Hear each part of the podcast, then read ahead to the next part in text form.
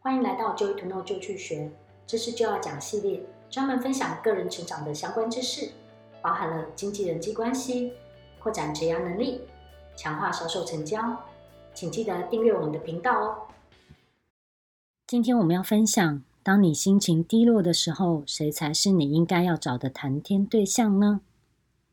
我相信每个人或多或少都会经历过心情不佳、感觉低落或者沮丧的时刻。这个时候呢，你会很想要有人听听你说话，了解你的辛苦，了解你的失落，或者是你的不快。然而，谁才是好对象呢？我必须说，挑对对象讲话真的很重要。毕竟，你不希望自己已经够不开心了，然后再找个人来补自己一枪，对吧？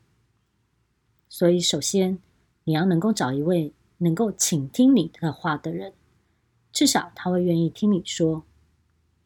再来，这个很重要，你需要找一个会理性回应你、给你建议的人，能够带你脱离卡关状况的人，因为也唯有如此，你才能够真正的、快速的脱离不愉快的感觉，并且找到方法继续前进。